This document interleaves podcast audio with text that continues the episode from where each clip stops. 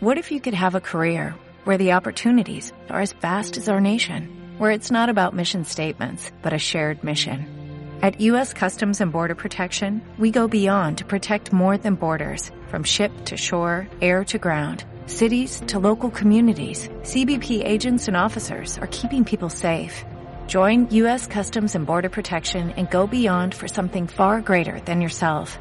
Learn more at cbp.gov/careers.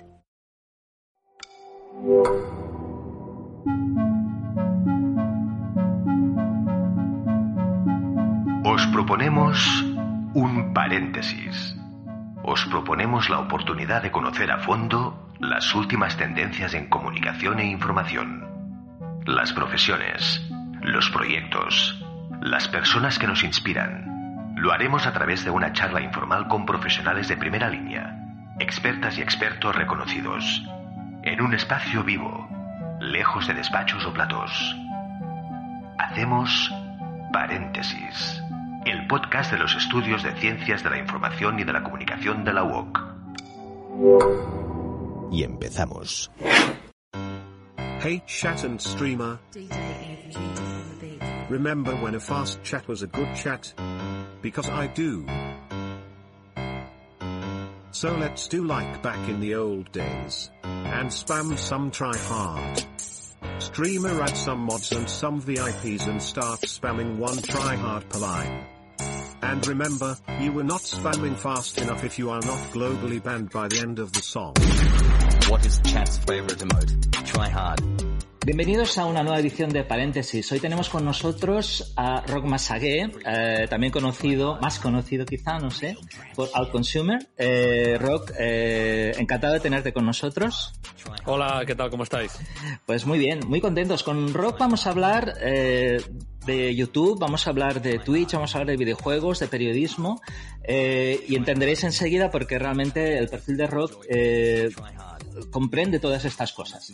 Eh, brevemente, Rock es periodista, es creador de contenidos y youtuber especializado en videojuegos eh, y en su canal de YouTube cuenta con más de 800.000 seguidores eh, como Outconsumer.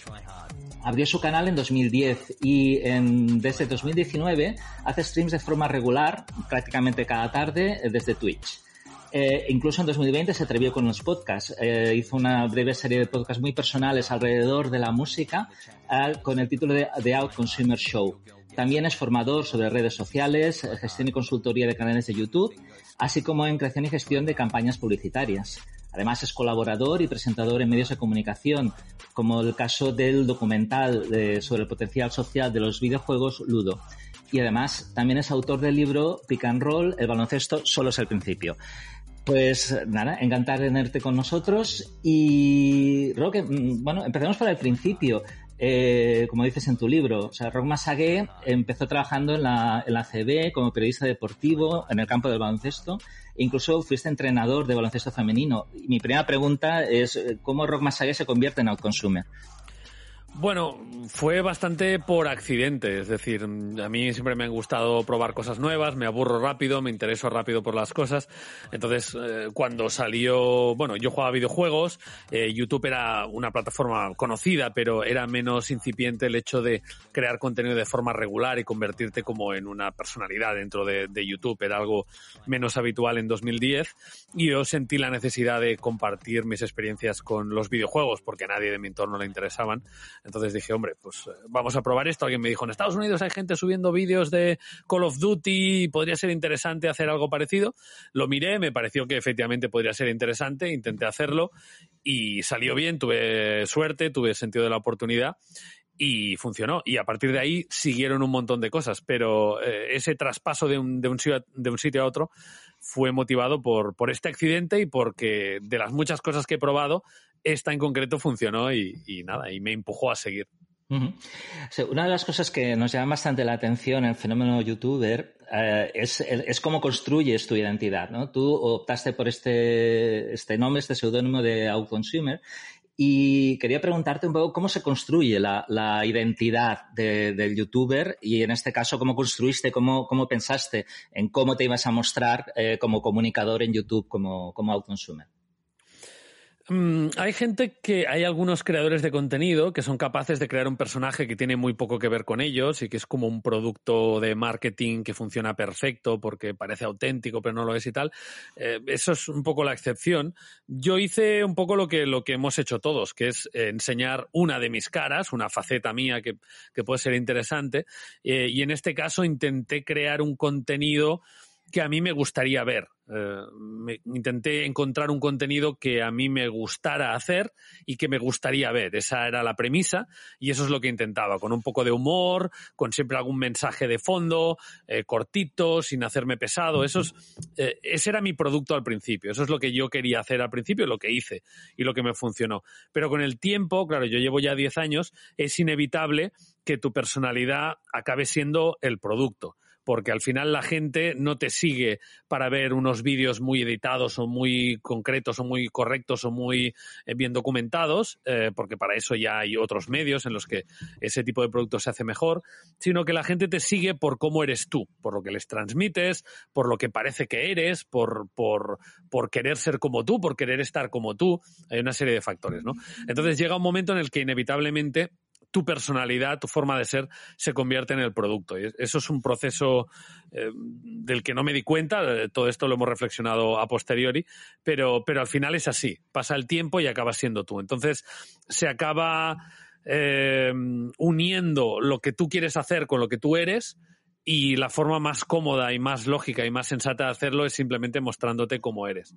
Y eso es, ese es el proceso que he hecho yo y por eso tiene sentido ahí que haya evolucionado hacia los directos y no hacer un producto tan, eh, tan acabado, tan pulido mm. tan eh, premeditado, sino que al final eh, enchufas internet y empiezas a hablar y, y, un poco lo que salga, porque al final la gente ha venido a verte a ti.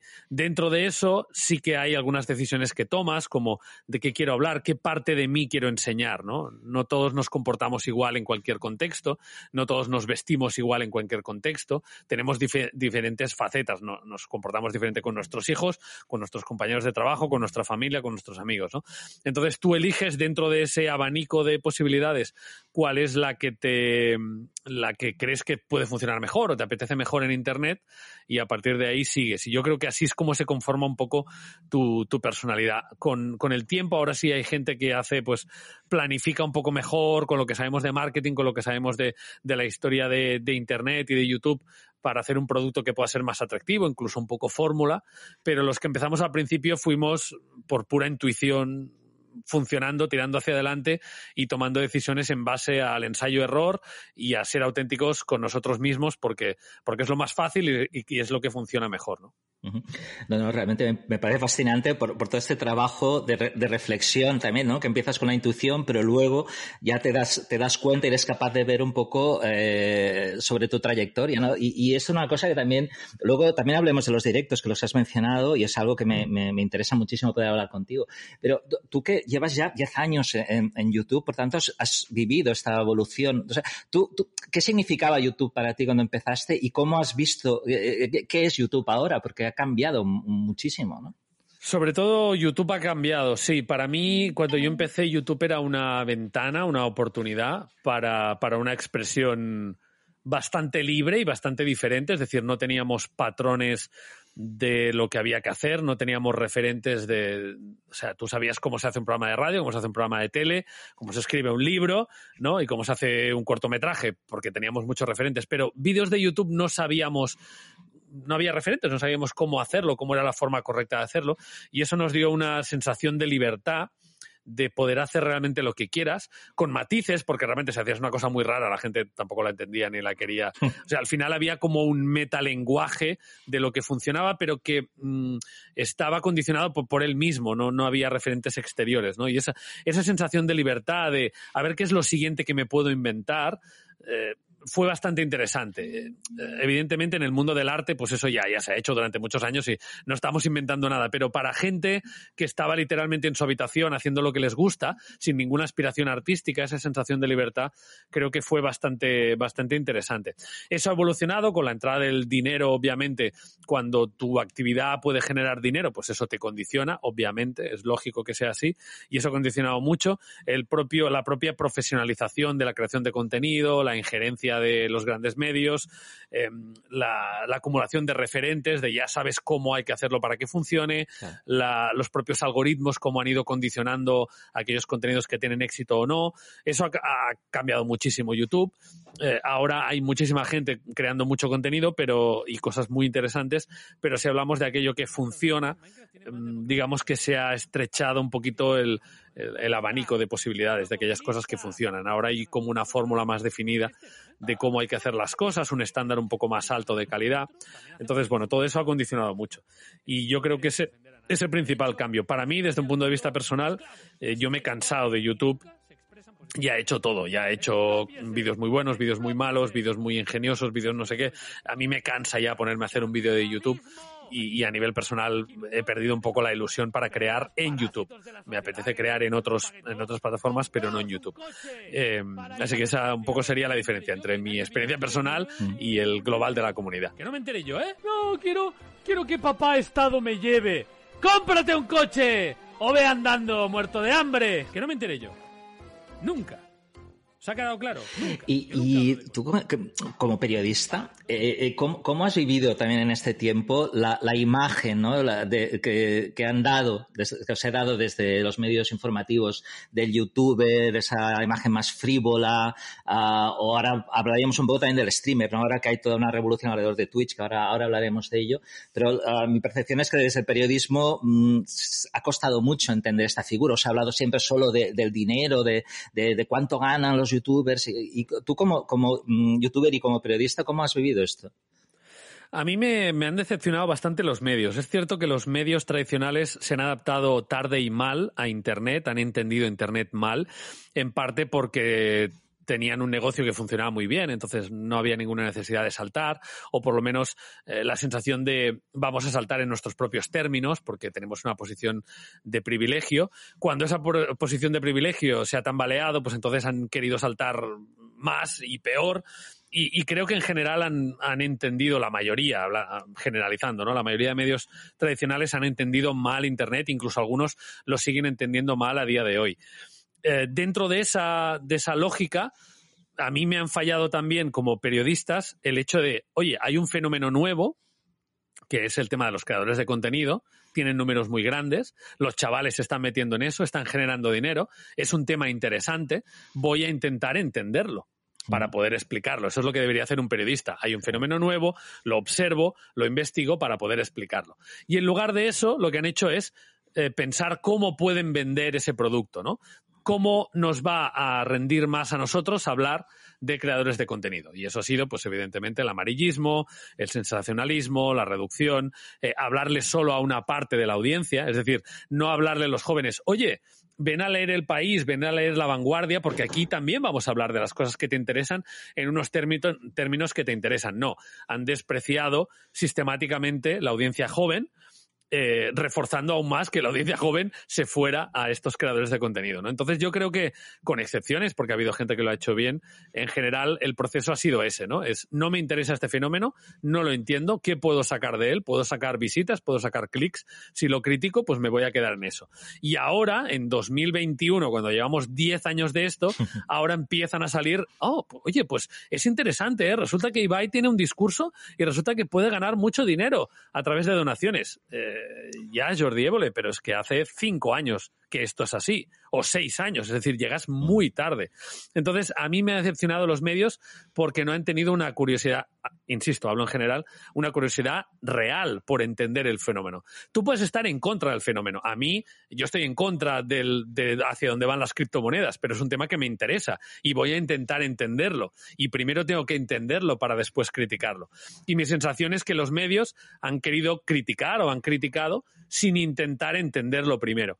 Y esa es una parte que, creo que ha sido una oportunidad perdida y que creo que ha agrandado la brecha entre la generación joven y los medios de comunicación tradicional. Y ahora lo lamentamos, porque el periodismo es imprescindible. No podemos esperar que los eh, youtubers y los streamers hagan periodismo, porque no es su trabajo, no lo van a hacer bien. Necesitamos un periodismo serio, veraz, eh, sostenible y hemos perdido una oportunidad muy buena de, poder transicionar al medio digital de una forma mejor de la que se ha hecho. A mí, me parece esta reflexión fundamental y además nosotros como universidad eh, que queremos formar, eh, entre ellos también los nuevos periodistas, eh, yo creo que lo que acabas de dar en el clavo de esta necesidad de, inquietud de entender, más que no de intentar jugar con cómo me, beneficia sin, sin, sin, ir más allá de esto. Y entonces, sabes que ahora ya tengo, tengo que entrar.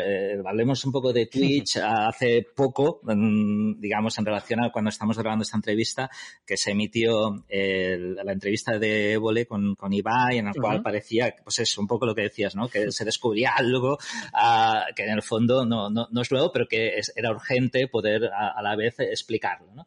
Y, y, tú que estás, digamos, como hablabas antes, ¿no? Que te has cansado un poco de, de YouTube y en cambio ahora una de tus principales actividades está en Twitch. Eh, y me gustaría poder hablar un poco uh, de esto, de, de qué implica eh, Twitch, qué implica esa filosofía de, directos eh, en relación a, cómo cambia el estilo comunicativo. Y aquí te hablo tanto como gamer, como, como streamer y como periodista, como experto en comunicación. O sea, que, mm. ¿hasta qué punto Twitch lo cambia todo? Cambia bastante. Tenemos una sobresaturación de contenido, digamos, on demand, que sería YouTube, Instagram, incluso Twitter, aunque Twitter es muy inmediato, sigue siendo contenido on demand en el sentido de que tú lo ves cuando tú quieres, no necesariamente cuando está pasando, ¿vale? Entonces, eh, Twitch, que tampoco ha inventado nada, o sea, los directos hace muchos años que existen, pero digamos lo ha, lo ha solidificado, digamos, o lo ha consolidado. Entonces, lo que aporta de nuevo eh, los directos es que le da un valor extra al contenido. El contenido ya no es eh, solo interesante porque sí, porque, porque te interesa verlo y ya está, sino que el contenido es interesante porque está sucediendo en ese momento. Y si no lo ves en ese momento, pierde parte del valor. Eh, una parte del valor que tiene el contenido es que puedes interaccionar es que está sucediendo en ese momento. Para la gente más tradicional lo entiende muy fácil con una metáfora. ¿Verdad que ver un partido de fútbol al día siguiente, incluso si no sabes el resultado, no es lo mismo que verlo mientras está sucediendo, ¿verdad? ¿No? Pues esto es lo mismo. Es decir, tiene un valor añadido al propio contenido el hecho de que si lo ves en ese momento, está sucediendo, estás formando parte de algo, estás siendo cómplice de una cosa especial, puedes eh, hablar con la persona que está creando el contenido, te pueden responder, etcétera, ¿no? Entonces, ese es un valor añadido que no tiene el contenido on demand. ¿Y eso cómo condiciona? Pues condiciona, y es una cosa que a mí me ha costado mucho como profesional de la comunicación, que es en un vídeo no sobra, no debe sobrar ningún segundo. Todo, tiene que ser perfecto, todo, tiene que ser adecuado para que lo disfrute al máximo la persona que lo esté viendo.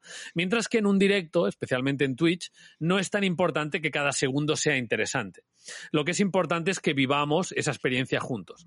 Entonces, el ritmo es mucho más lento, incluso, incluso el periodismo que se hace. Si tú ves, por ejemplo, a Facu Díaz, eh, que en Twitch lo está haciendo súper bien, eh, en, Twitch él pues eh, va más lento, mete segundos de silencio cuando está pensando qué es lo que va a hacer, genera la expectación de otra forma. Cuidado, he visto una cosa, un momento, espera, tengo que, un momento, tengo que confirmarlo. A ver, espera, sí, Vale, sí, se confirma.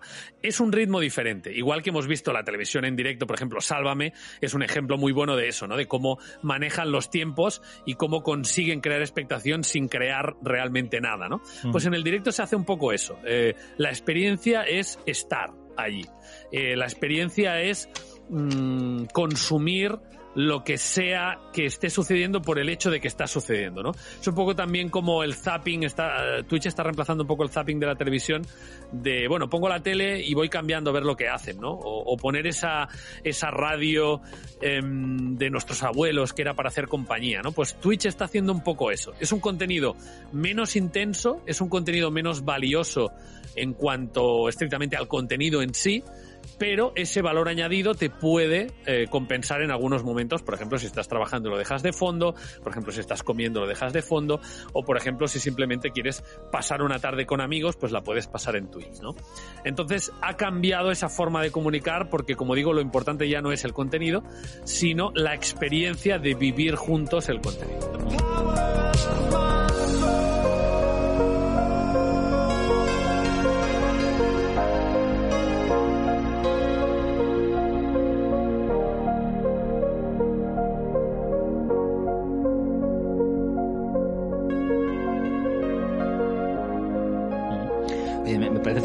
Fascinante. es como, hay un momento que pensar, ah, ya lo entiendo. Vale, sí, en serio. Y, y, esto me relaciona porque una de las cosas que me llamó la atención en, al mirar tu canal, eh, ahora no lo voy a decir igual como dices tú, ¿no? Pero bueno, que intento, ¿no? Conectarme en directo cada tarde. Y, y, es así, porque además, eh, por ejemplo, ayer mismo que entré, ahí estabas, ¿no? Y, sí, sí, sí. Y, y esto me, me, lleva a este punto también de, de cómo, como streamer, en, Twitch y con esta idea, digamos, de cada día estar allí y, esto que, explicabas esta experiencia colectiva, ¿no? ¿Cómo, conjugas tu, tu vida cotidiana, profesional y, y, este rol, ¿no? Es como un compromiso con tu público también. Sí, y a veces tenemos alguna mm, no, no discusión, pero porque, porque hay comprensión, pero con mi mujer en plan, bueno, pero ¿cómo de importante es que efectivamente cada día hagas un directo de 3 a 5? ¿Qué pasa si un día no lo haces? ¿Sabes? Tampoco pasa nada. Al final es una cosa que decides hacer tú, ¿no? Pero es importante por, por dos motivos, desde mi punto de vista. Primero, porque serializas y, generas un hábito en tus espectadores, ¿no?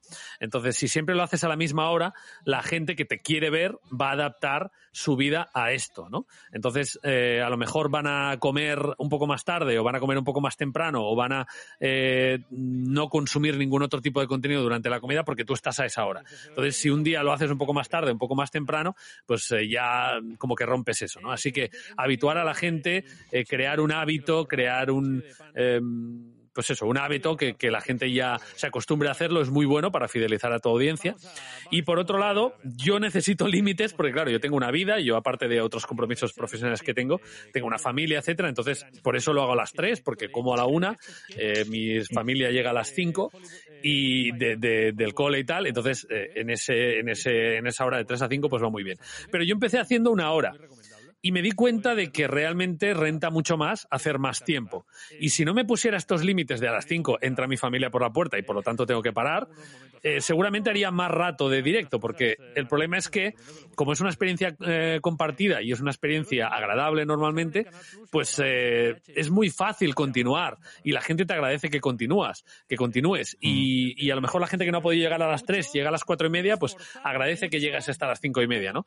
Entonces, eso es un poco pernicioso porque si no tienes límites en tu vida, si tu única actividad es hacer los directos, pues te vas a directos de 5 horas, de 6 horas, de 7 horas, porque te renta y porque porque funciona y porque tampoco tienes otra cosa mejor que hacer en este caso, ¿no? Profesionalmente, digamos. Entonces, bueno, es, es una experiencia complicada, pero en mi caso he intentado ser muy disciplinado y reservarme estas dos horas al día y la verdad es que estoy muy contento de cómo, de cómo ha ido. Y, y, y, una curiosidad, entonces, tu público sabe, o sea, tú esto lo, explicitas de alguna manera, o sea, este punto que te decía, ¿no? De, de, de unión de, de, vida cotidiana y identidad de, streamer, o sea, saben que tú a las 5 terminas porque tienes otra, otras responsabilidades, ¿no? Claro, hay quien, hay quien juega un poquito más al misterio y a explicar poco de su vida y, ese es un factor de transgresión porque lo hace poca gente y te puede funcionar, pero en general funciona muy bien explicar al máximo, lo máximo que puedas de, tu vida. Eso es lo que suele funcionar. ¿Por qué? Porque la gente te sigue, entre otros factores, porque se identifica contigo. Tiene la sensación de que te pareces a ellos y por lo tanto que puede estar cómodo viéndote. Ya no hay una diferencia como, por ejemplo, si yo vengo veo cantar a Beyoncé y bailar, digo, vale, esta persona es excepcional en lo suyo, no es como yo, disfruto de lo que hace porque hace algo de forma excepcional, o Messi, por ejemplo, ¿no? Pero en cambio, cuando vemos un creador de contenido, lo que hacemos es eh, percibir que se parece a nosotros, es decir, todo lo contrario, es decir, esta persona es como yo y por lo tanto, perdón, me apetece estar con ella, ¿no? Me apetece estar con esta persona porque es como yo. Es un proceso muy parecido, con sus diferencias, al proceso de, una amistad. En una amistad tú tienes que tener puntos de interés común, tienes que sentirte identificado con esa persona, tiene que tener una personalidad que te atraiga, ¿no? Pues todos esos factores también funcionan en, en Internet. Y luego hay otro factor que también es importante y que en mi caso respondería a la pregunta que, me has hecho, que es el factor de transgresión. En Internet nos, seducen aquellas cosas que no dice nadie o, que se dicen de una forma que no las dice nadie, ¿no? El ver un poco un contenido alternativo que no podemos encontrar en otros sitios, ¿no? Em, una oferta que, es reducida y que no podemos, eh, eso, encontrarla en otros sitios. Entonces, en mi caso, por ejemplo, el ser una persona de 43 años, un padre, etcétera, que, que su problema es tengo que acabar rápido esta partida porque tengo que ir a buscar al niño a básquet, ¿no? Entonces, eso es muy auténtico, con lo cual la gente se identifica porque a mí también me pasa que tengo que acabar una partida porque tengo que hacer no sé qué, y al mismo tiempo es un factor de transgresión, ¿no? En lugar de ser el típico chaval de 18 años que juega muy bien a no sé qué videojuego, pues una persona, un perfil diferente, ¿no? Y eso vale para mí o valdría para una abuela que hace no sé qué, o, eh, pero es un factor de transgresión que en este caso el ser auténtico pues a mí también me, también me ayuda, ¿no? Venga, vamos allá. Sí, el jueves, o sea, hoy, hoy a las 10 de la noche hay... ¡Pero bueno! ¡Deportes 4! ¡Pero bueno! ¿Pero esto qué es? ¡No! Pero bueno, Deportes 4, muchas gracias. Estaba hace un momento... Eh, muchas gracias, muchísimas gracias. Muchísimas gracias por la raid. Estaba hace un momento Nico Abad en directo.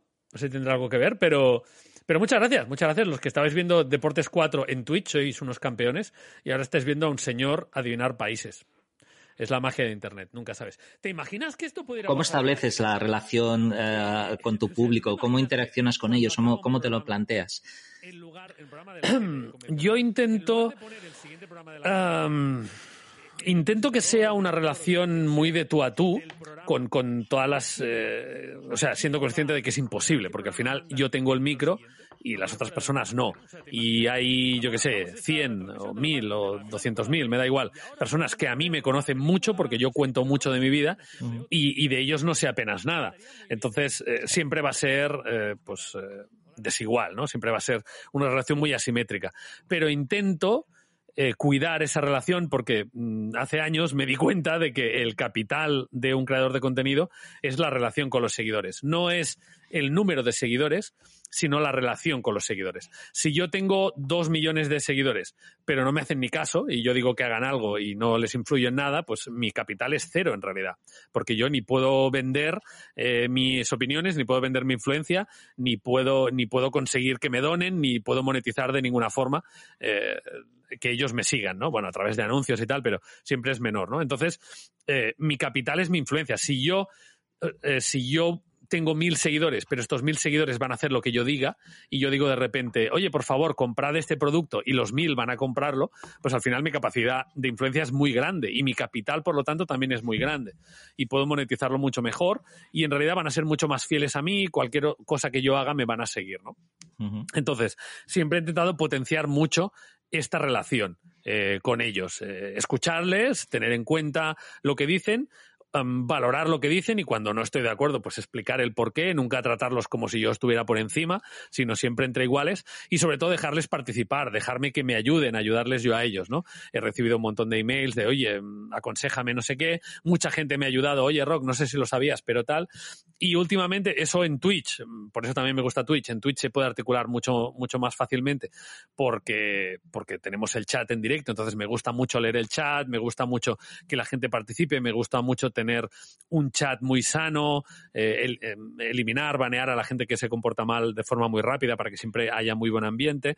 Y desde hace tres meses tengo además también un canal de Discord, un servidor de Discord, en el que participamos todos, hablamos de política, hablamos de deporte, hablamos de cualquier cosa, y ahí soy yo uno más. Y creo que eso la gente lo agradece. Aunque, insisto, es una relación siempre desigual. Es decir, ellos siempre están ahí por mí, de alguna forma, ¿no? Pero intento no caer en esa cosa mesiánica de, bueno, yo traigo la palabra y la gente me sigue porque mi palabra es excepcional. No, yo soy consciente de que no soy excepcional, de que sé comunicar bien, de que es agradable lo que digo, de que lo hago con ilusión y a la gente le apetece verlo, pero ya está, nada más. Mi opinión no vale más, ni está más formada, ni está más informada, ¿no? Entonces, partiendo de esa base, yo creo que la gente lo, lo, agradece. También es verdad que yo tengo una comunidad mucho más pequeña que Ibai, así que no sé hasta qué punto mi forma de hacer las cosas es la, es la adecuada o es la que hay que seguir, ¿no? Pero por lo menos es la que es. Estupendo. No, no, eh, eh, esto también lo quería conectar con justamente con esta dimensión económica, ¿no? De, que también es interesante hablarlo, porque, porque todo tiene relación, todas las influencia. Yo, yo, ahora escuchándote pensaba que a veces las propias palabras uh, no siempre ayudan, ¿no? Porque hablar de influencia suena mesiánico, aunque escuchándote eh, es, es, evidente, ¿no? Es, es, todo mucho más, mucho más claro y mucho más normal y es, es al final es algo que, que, nos conecta a todos los seres humanos, ¿no? Que es, es tener pues la autenticidad, la proximidad y, y tener diferentes maneras y no, no importa tanto el, el, el, volumen, digamos, sino, sino ese, ese, capital que decías a través de la, de la relación. Y, y, claro, entonces dices, ah, bueno, influencia no, no es, no es eso. No, no es, una secta, no es convencer Exacto. como si fuera una secta, efectivamente. Correcto. Sí, sí. Y entonces, yendo a esta parte económica, ¿no? quería preguntarte, pues, por la monetización y, y particularmente, pero bueno, podemos ampliar un poco si quieres, ¿eh? de, sobre el tema de, de los patrocinios. Yo, yo, vi uno en concreto que me, que, que, es que me conecta perfectamente con lo que acabas de decir, ¿no? En lo cual tú estabas hablando de un, de, de, una, mm, de un aparato de televisión de una conocida marca, sí. uh, pero en unos términos que era, era todo muy normal, o sea, que, que no había nada extra, no, era muy transparente, oye, pues mira, tal marca me ha pedido que patrocine esto. Y, y, y, y estaba muy bien porque evidentemente dejabas eh, ese producto bien, pero quien te estaba en ese momento viendo, escuchando, pues entendía perfectamente que, vale, aquí pues eh, Consumer me está mm, indicando que este producto pues es un patrocinio que y, tal. y entonces eh, ¿cómo, cómo lo trabajas cómo te lo planteas ¿no? porque aquí te juegas la, también esa autenticidad. Efectivamente. Yo he evolucionado mucho con eso, hemos evolucionado todos, porque al principio, como todos lo hacíamos por hobby y éramos súper auténticos y tal, el hecho de hacer publicidad pues se veía como que te estás vendiendo, que te estás pervirtiendo, etcétera, ¿no? Entonces, cuando la autenticidad era el principal valor, pues el hecho de decir algo por dinero, obviamente no, no, estaba muy bien visto, ¿no? Entonces, al principio lo que hacíamos todos, porque yo también lo hice, era intentar que no se notara que era publicidad, ¿no? De hecho, mi primer argumento era, si no se nota que es publicidad y no altera el contenido, pues en realidad no te estoy engañando, porque tú estás consumiendo el, contenido igual, no lo estoy condicionando, ¿no? Pero luego, aparte de informarme y saber que era una obligación legal, y sigue siéndolo, es decir, tienes que explicitar que es, una, que es un anuncio en algún sitio, y muchos creadores de contenido muy grandes aún no lo hacen siempre, eh, pues aparte de saber que era, una, que era una obligación legal, pensé, no, es que yo quiero ser transparente, quiero que sepáis lo que hay detrás, porque quiero que entendáis mi modelo, mi modelo de negocio. Para que vosotros podáis disfrutar de mi contenido gratuitamente durante tanto tiempo, yo necesito monetizarlo. Y lo voy a intentar monetizar de la mejor forma posible. Voy a intentar anunciar solo productos que a mí me gusten y por lo tanto que sí, me han pagado por opinar, pero no han condicionado mi opinión. En el sentido de que si no me gusta ya no hubiera aceptado la campaña. Entonces, cuando educas en ese sentido a tu audiencia, cuando le explicas lo que hay detrás, la gente lo entiende. Dice, vale, vale, si el anuncio no me molesta porque tu contenido no es muy diferente, no haces una cosa rara que no se entienda, y además eh, anuncias un producto que a ti te gusta y además cobras por ello, pues oye, fenomenal, ¿no? Entonces, educar un poco a la gente en eso ha sido, ha sido una ventaja. Eh, lo que pasa que también te perjudica eso a la hora de ganar más dinero, que suele pasar, ¿no? Tus, tus condiciones, eh, tu propia ética, pues claro. te impide ganar más dinero. Muchas veces, ¿no? En la vida también. Entonces, eh, eh, por ejemplo, en el último año, bueno, no, en, en 2021 he rechazado tres campañas eh, que eran muy buenas campañas, que el contenido no se hubiera visto afectado, pero el producto que yo debía anunciar es un producto que a mí no me gusta y sobre todo que mis seguidores saben que a mí no me gusta. Mm. Entonces, yo, por ejemplo, he hablado mucho de que yo intento consumir el mínimo azúcar posible, que mis hijos comen mucha fruta, que yo intento eh, no comer bollería, no, ¿sabes? Mm. Yo, yo, eso lo he dicho mucho. Entonces, claro, si me llega una campaña de, mmm, me invento los nombres, pues no son estos, ¿eh? de Burger King, uh -huh. de Bollicao y de Coca-Cola, porque uh -huh. más o menos por ahí iba, iban los tiros, uh -huh. pues yo no puedo anunciar eso. Claro. Pero, pero ya no porque yo eh, mi moral no me lo permita, sino porque si lo hiciera, la campaña saldría mal, porque mis seguidores me dirían, tío, llevas todo, todos tus directos contándome una cosa y ahora estás a cambio de dinero diciéndome lo contrario. Entonces, no solo mm, ya no me interesa porque me parece una persona hipócrita, sino que además no voy a comprar este producto, porque, porque esa promoción que estás haciendo sé que es falsa. Mm. Así que lo más sensato y lo más honesto es no aceptar esas campañas. Y es una lástima porque, bueno, el dinero pues le viene bien a todo el mundo. Pero, pero efectivamente, como tú dices, sería poner en juego mi capital. Entonces, claro. cambiar mi capital por 2.000 euros, eh, pues puede ser pan para hoy y hambre para mañana y a la larga no es una decisión sabia. Uh -huh. Claro, sí, sí, sí, estamos hablando un poco de, de, de la reputación, ¿no? Y, pero ta también un poco, yendo al principio de lo que decíamos, también de tu, de tu identidad. O sea, tú te defines, te presentas y esta coherencia eh, es, es, es, fundamental. ¿no? A mí me ha parecido realmente muy, muy interesante. Eh, me he venido hablando un poco de, modelo y de, negocios. Se me ha quedado un poco colgado de antes. Eh, cuando hablabas antes de Va y hemos hablado de Twitch, eh, yo he oído, ¿no? Como que ahora la gente ve, a Twitch como el futuro de la televisión. no estamos mi pregunta es, eh, ¿no estábamos reproduciendo de nuevo esos mismos esquemas, esos mismos problemas de los que hablabas tú en relación al periodismo al principio de YouTube? De que siempre queremos que algo que no acabamos de entender lo entendemos si es el nuevo no sé qué que ya conocemos. ¿Esto cómo, lo ves? Sí, efectivamente, estamos cayendo en eso. Efectivamente, yo, yo intento no hacerlo. Es decir, em, intento entender que Twitch o los creadores de contenido complementan en una oferta muy amplia que, tiene muchos factores. Es decir, yo en el coche sigo escuchando la radio en directo por ejemplo, en 2021. Eh, a veces me escucho un podcast, pero un podcast no deja de ser un programa de radio producido, que en lugar de escucharlo en directo, por suerte lo puedes escuchar en otro momento. Eh, cuando ves eh, lo que está haciendo Ibai, por ejemplo, Ibai no va a sustituir a la televisión, porque si, te fijas, cuando él tiene dinero y cuando invierte, lo que está haciendo es un programa muy parecido a la televisión. sí, sí, sí, Al final está haciendo lo mismo en otra plataforma. Netflix, hay gente que dice que Netflix y, HBO no son televisión, cuando es exactamente televisión. Mm, son mm. series producidas por una cadena, lo único es que te lo ponen a la hora que tú quieras en lugar de ponértelo los jueves a las 10. Pero, y en lugar de ponerte anuncios, te cobran una suscripción, pero es el mismo contenido. Mm. Es lo mismo. Entonces, no estamos cambiando.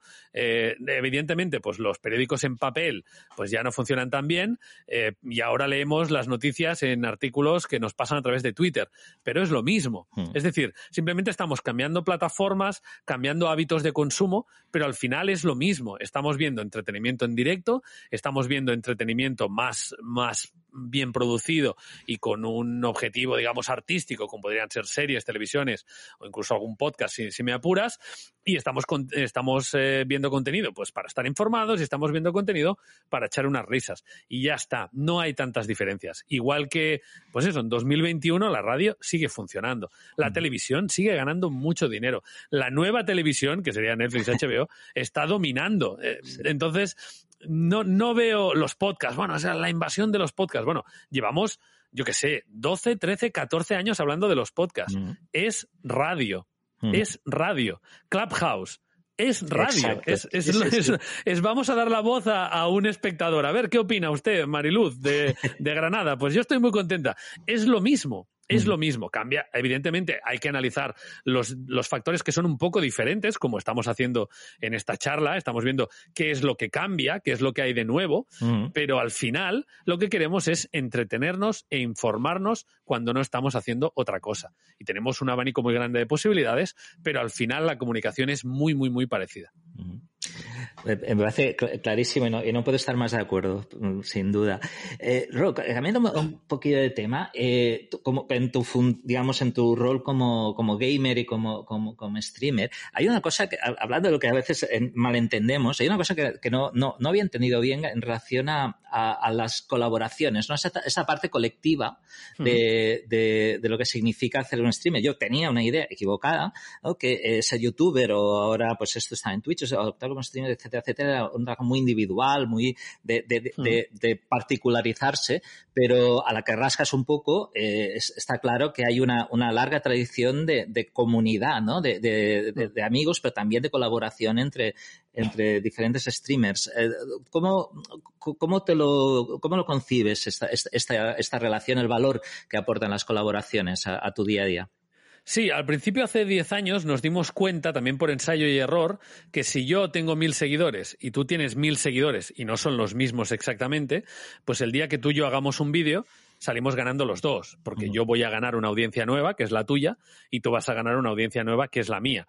Y además, si tú y yo somos amigos, o nos caemos bien, o nos portamos bien, el contenido va a ser mejor. Porque lo que decíamos antes, eh, al final, lo interesante es formar parte de algo sentir que estás formando parte de algo que es chulo, ¿no? Es lo, eh, puedes quedar con un amigo y está bien, pero si quedas con tres o cuatro a la vez siempre es más divertido, ¿no? Pues esta metáfora o esta analogía nos serviría aquí también, ¿no? Mm. El hecho de ver a dos personas que se lo están pasando bien, dos personas que a lo mejor tú ya conocías o una la conocías y la otra no, eh, siempre es más agradable que ver a una sola persona. No quiere decir que todo el contenido tenga que ser colaborativo, pero el contenido colaborativo siempre ha funcionado por eso, porque ver a gente llevándose bien, disfrutando eh, y tú pudiendo formar parte de eso, pues siempre es más agradable que, eh, una sola persona. Entonces nos dimos cuenta enseguida, mucha gente lo utilizó para crecer, si yo colaboro con el Rubius, que tiene 10 veces más seguidores que yo, pues voy a salir ganando yo. Eso no funciona exactamente así, pero esa era un poco la, idea, ¿no? Eh, eso ha sido siempre más o menos así, pero sí es cierto que ha habido un repunte ahora con Twitch. ¿Por qué? Porque al final tú tienes que crear mucho rato de contenido, tienes que crear muchas horas. Y la interacción con otra persona te ayuda, porque al final eh, ya no tienes que hacerlo tú solo, ¿eh? tienes otra persona que te va dando la contrarréplica, que te va haciendo. Entonces es más fácil crear contenido cuando tienes a otra gente. Con el añadido, que eso no sucedía antes, de que si yo tengo canal de Twitch, tú tienes canal de Twitch eh, y nuestros dos amigos que también vienen tienen canal de Twitch, los cuatro estamos emitiendo a la vez, con lo cual los cuatro estamos creando contenido y satisfaciendo a nuestros eh, a nuestra audiencia al mismo tiempo, ¿no? Entonces a todos nos resulta más fácil crear ese contenido y al mismo tiempo estamos llegando a más gente y al mismo tiempo estamos creando un evento que implica a más gente. Es decir, esto está pasando ahora y tienes que verlo sí o sí. Eh, pues es, ese mensaje llega a más gente al mismo tiempo, ¿no? Entonces es un win-win clarísimo en cuanto, sobre todo a Twitch. Eh, y sobre todo, pues eso, en juegos como la Mongas, por ejemplo, que requiere que la gente juegue de forma colaborativa, pues eh, reúne todos estos factores que yo he dicho. Sí, no, eh, eh, clarísimamente. Además, eh, estaba ahora yo pensando que también conecta con la, con la tradición gamer, o sea, esa idea del juego colectivo, sea con el compañero de al lado con, con su mando compartiendo sofá o, o en los juegos en línea. Y, y claro, es que tiene muchísima lógica. Y eso me lleva al, a la última pregunta, yo quería eh, preguntarte específicamente por un documental que tú presentaste eh, que se llama Ludo, en el cual te interrogabas, ahí interrogabas a, diversos profesionales sobre el potencial de los videojuegos más allá del entretenimiento, más allá de esa idea, digamos, de, juego lúdico, pero sin mayor trascendencia. Y ahí vi al Rock Masague, periodista gamer, ¿no? Eh, interrogando, ¿no? Esa inquietud de saber, bueno, ¿qué, ¿qué, más allá? ¿Qué potencial social eh, y, de, cambio social o de reflexión social sobre los problemas que tenemos en el día a día nos puede aportar los videojuegos, cosa que desde fuera a veces parece como que no, no, no, no, tiene sentido, porque los videojuegos no tienen nada que ver con eso, pero sí que lo tienen. Eh, cuéntanos un poco esta experiencia y qué conclusiones sacaste. Sí, esto es un. Eh, hay una productora en Madrid que se llama LAC, que son muy buenos, vienen de este mundo de, Internet y de, de YouTube, son, son, muy, muy buenos. Y ellos querían justamente enseñar que los videojuegos son algo más. Y esto estaba concebido como un piloto para una serie, o sea, era un piloto para conseguir financiación para poder hacer una serie. Y en la serie, en cada episodio, pues eh, valorábamos o intentábamos explorar eh, o darnos cuenta de la penetración de los videojuegos en la sociedad, mucha gente no es consciente de ella, ¿no? Eh, es decir, mm, los videojuegos aún se ven como algo ajeno, como algo distante, como algo frívolo. Eh, tiene sentido que haya sido así tradicionalmente, pero ya no, ¿no? Entonces era como un eh, llegar a la gente de a pie que no conoce muy bien los videojuegos para que entiendan que los videojuegos son mucho más que la concepción que ellos tienen, ¿no? Entonces, al final esto no salió bien, eh, el, piloto pues no se pudo vender a nadie y decidieron los de la productora pues publicarlo en internet, por lo menos que estuviera ahí, ¿no? Y bueno, lo cambiaron un poquito para que fuera más autoconclusivo y tal. Entonces nos quedamos en este primer episodio con lo que se llama social games o serious games, es decir, juegos con conciencia social. Eh, un poco llegamos a la conclusión de que todos los juegos tienen o pueden tener un mensaje, aunque no sea su intención eh, hacer activismo o concienciar a nadie, pero son una expresión cultural y como tal eh, viven en un contexto y son una expresión de, de la ideología de sus creadores, eh, tanto si quieres como si no, ¿no? Igual que sucede con cualquier libro o cualquier película, ¿no? O cualquier canción, si me apuras. Entonces, los videojuegos son, son lo mismo. Eh, entonces, estuvo bien y yo creo que, yo creo que cumplió bastante su función porque mucha gente, incluso gente a la que le gustan los videojuegos, nos han mandado un mensaje diciendo, eh, nunca había pensado en los videojuegos de esta forma, ¿no? Entonces, eso está muy guay porque hablamos también de, no solo de videojuegos top o de los videojuegos que conoce todo el mundo, sino de, de ese como underground de los juegos, juegos menos conocidos, o juegos de móvil, o juegos super indie que puedes hacer tú en una tarde, o juegos eh, eso que sirven para educar, que ya tienen esa, esa voluntad.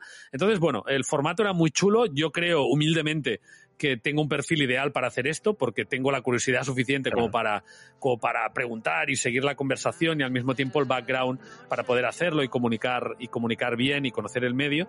Entonces fue, fue un matrimonio muy, muy interesante con la gente de LAC, que además son maravillosos, que producen súper bien.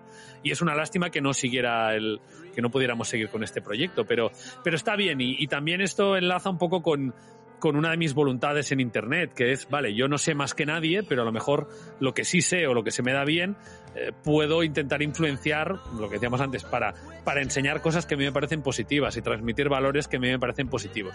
Entonces, si estoy en esta posición de poder reivindicar un poquito los videojuegos, pues me parece interesante poder hacerlo, ¿no? Y, y ya que hay gente que está dispuesta a escucharme, pues por lo menos que mi mensaje les, les ayude en algo o en algo que yo creo que es positivo. Luego cada uno tiene su ideología, pero mi mensaje yo creo que es el correcto, por eso lo tengo, e intento traspasarlo a la gente que me, que me escucha también desde el punto de vista de la duda y de la reflexión, no, no de la imposición, no de esto es así porque te lo digo yo, sino oye, yo le he dado una vuelta a esto, considero esto, eh, creo que puede ser interesante que ese mensaje te llegue.